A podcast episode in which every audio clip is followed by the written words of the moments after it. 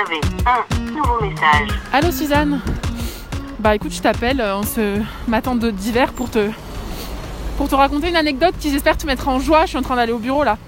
Euh, je sais pas si tu te rappelles, il y a quelques semaines, j'ai eu un appel de d'un collège ou un lycée, je sais plus trop.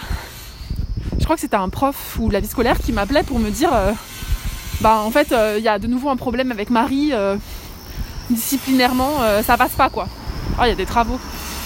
et en fait ça fait genre un an et demi que je reçois des textos qui me disent que Marie a été absent à un cours.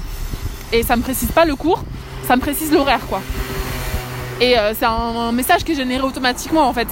Donc déjà Marie, qui a quand même un prénom féminin, a été absent. Donc je ne sais pas si c'est un enfant euh, au genre euh, fluide ou si c'est juste que le masculin l'emporte même dans les SMS automatiques. Mais déjà bon bref, voilà.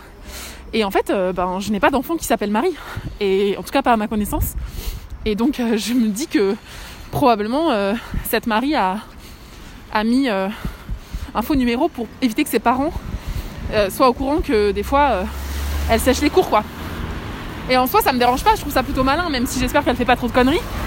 Je pars du principe que Marie est une fille, mais peut-être que c'est pas le cas.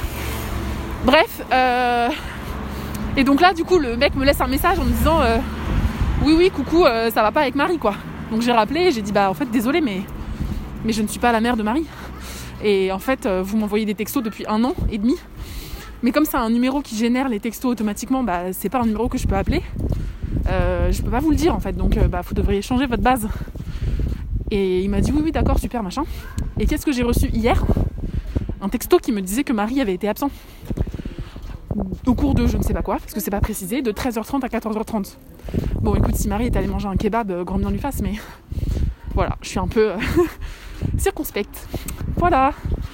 Bon bah c'est tout pour mon anecdote. J'espère que, que tu vas bien et que tu passeras une bonne journée. Bisous ma poule. Fin des nouveaux messages. Appel manqué. Un podcast des productions Gros comme ma tête, écrit et réalisé par Mao et Suzanne.